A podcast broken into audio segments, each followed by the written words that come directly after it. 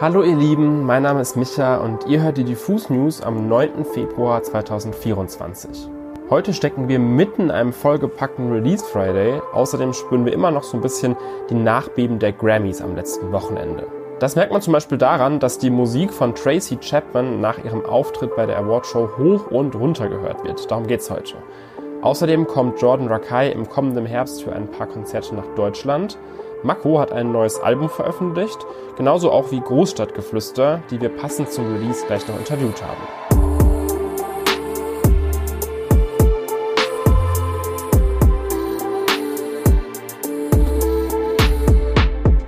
Die heimliche Gewinnerin der Grammys 2024 ist 59 Jahre alt, macht schon seit fast 40 Jahren Musik und sie heißt Tracy Chapman. Die Singer-Songwriterin und Gitarristin aus Ohio hat 1988 mit einem Self-Titled-Debüt ein Album voll mit Songs veröffentlicht, die heute quasi allesamt Evergreens sind. Besonders ihr Hit Fast Car ist einfach zeitlos gut und wurde erst im letzten Jahr sehr erfolgreich vom Country-Sänger Luke Combs gecovert. Bei den Grammys gab es jetzt quasi ein Treffen der Generationen. Denn der junge Musiker und die Ikone sind gemeinsam aufgetreten und haben den Hit Fast Car performt. Dieser Auftritt wurde schon vor Ort mit tosendem Jubel und Beifall kommentiert, das hört man sogar in der Videoaufzeichnung und dieses Echo geht jetzt auch weiter um die Welt. Das Resultat, Fast Car wird seit dem Auftritt laut Billboard 241% mehr gestreamt als davor. In den iTunes-Charts ist der Song auf Platz 1 und das zugehörige Album von Tracy Chapman hat es sogar in die Top 20 der deutschen Albumcharts geschafft. Für alle, die mit Tracy Chapman aufgewachsen sind, dürfte dieses Revival ein nostalgischer Flashback in eine andere Zeit darstellen, während viele jungen Menschen den Song gerade erst kennenlernen.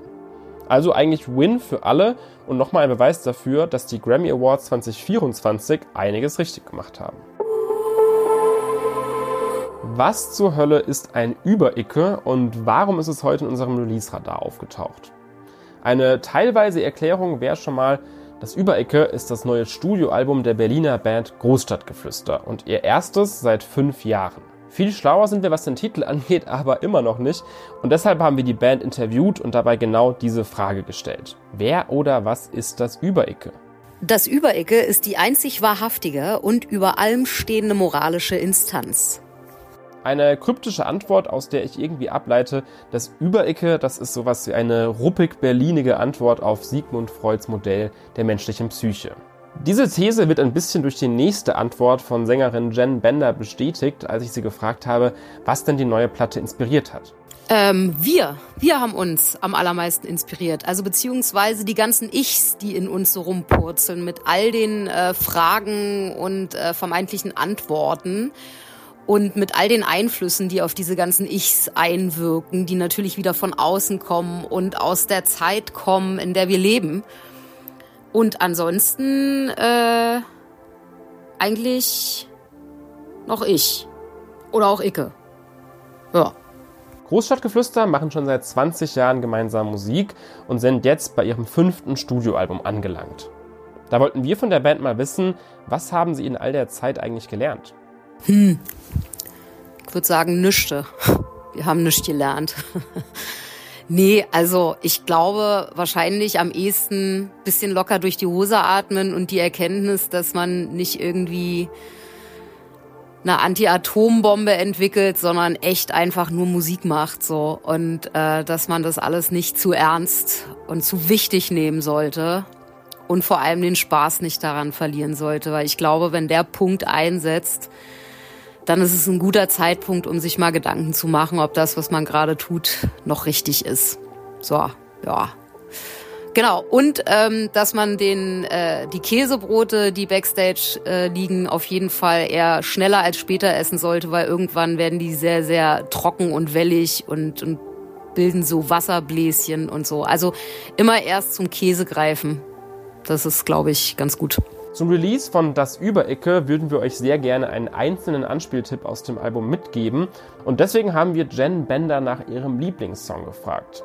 Aber ich sag's wie es ist, die Antwort darauf macht die Sache nicht gerade leichter. Nee, ich habe keinen Lieblingssong auf dem Album. Ich habe die alle gleich lieb. Und äh, naja, also ich würde vor allem auch sagen, das ist Bestimmt nicht unser persönlichstes Album, aber auf jeden Fall unser anstrengendstes. Vielleicht gibt's gerade so sowas wie einen roten Faden. Ansonsten sind das echt Berg- und Talfahrten, sowohl inhaltlich als auch energetisch. Und dementsprechend, wenn ich einen Lieblingssong hätte, würde der sich, je nachdem, mit welchem Bein ich morgens aufstehe, äh, wahrscheinlich auch immer wieder ändern. Dementsprechend, äh, nein, ich habe keinen Lieblingssong auf der Platte. Punkt. Also ihr hört es selbst, das Überecke sollte man ganz oldschoolig noch am Stück hören, um diese Berg- und Talfahrt, von der Jen spricht, selbst zu erleben. Damit bedanke ich mich fürs Interview und wünsche einen Happy Release Day an Großstadtgeflüster. Ich würde gerne noch einen weiteren Release vorstellen und zwar hat Mako heute sein neues Tape Lieb mich oder lass es Part 2 veröffentlicht. Der Vorgänger erschien im Mai 2023 und hat es mir damals mit diesen vernebelten Ambient Cloud Rap Beats und Makos Erzählungen von seinem zu großen Ego und dem gebrochenen Herzen sehr sehr angetan. Jetzt ist der Nachfolger da und knüpft nahtlos da an, wo das letzte Album aufgehört hat. Auf Spotify sind beide Projekte als Disc 1 und Disc 2 in einem Stream zusammengefasst und sogar das Cover ist quasi eine direkte Fortsetzung. Die Beats sind immer noch ziemlich spacig, vielleicht ein bisschen treibender als vorher, aber immer noch sehr unique. Kein Typebeat von irgendwem, sondern eher die Vorlage für eine eigene Kategorie von Typebeats. Dasselbe gilt auch für Makos Rap-Style. Der ist weiterhin sehr eigen und laid back, aber dabei auch sehr selbstbewusst. Es geht um nichts und gleichzeitig irgendwie um alles. Mako ist nicht der krasseste Lyriker. Ich glaube, das würde er selbst auch nicht von sich sagen, aber trotzdem springen einen dann immer mal wieder wirklich gut getextete Zeilen an, die erstmal plump scheinen, aber dann irgendwie doch sehr um die Ecke gedacht sind. Ein Beispiel wäre direkt die Hook vom zweiten Track. Da sagt er nämlich, ich hatte nie reiche Eltern, aber jetzt schon. Aber auch bei solchen Aussagen, die auf seinen aktuellen Erfolg abzielen, bleibt das Gefühl, dass der Typ dahinter eigentlich echt sympathisch und normal ist.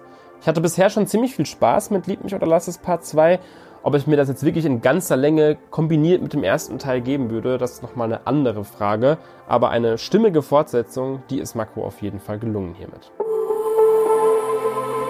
Ich möchte euch heute eine Tour nahelegen, und zwar von Jordan Rakai.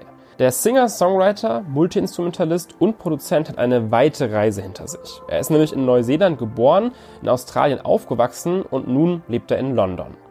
Seine Musik bewegt sich zwischen Jazz, Soul und elektronischer Musik. Er hat auch schon mit Größen wie Loyal Kana, Tom Misch und Disclosure zusammengearbeitet und bereits vier Alben veröffentlicht.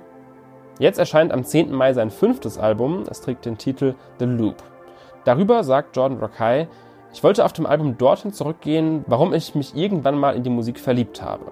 Ich habe wieder viele Artists gehört, die ich gehört habe, als ich aufgewachsen bin.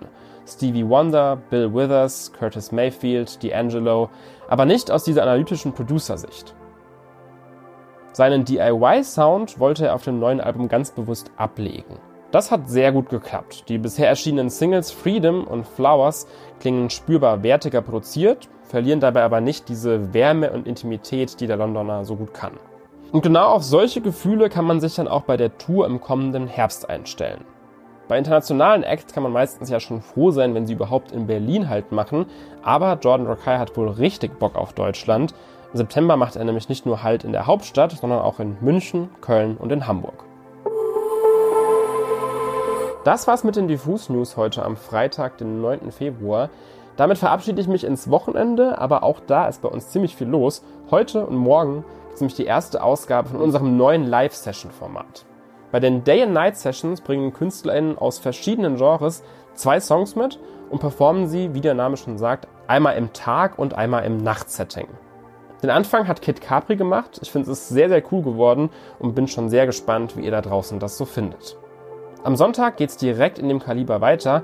Für unsere neue Titelstory haben sich nämlich Ilona Hartmann und Paula Carolina getroffen, um sich besser kennenzulernen und über Ilonas neues Buch Klarkommen zu quatschen. Ich freue mich, wenn ihr da überall reinschaut und mal auch einen Kommentar da lasst und wünsche euch ansonsten ein schönes Wochenende.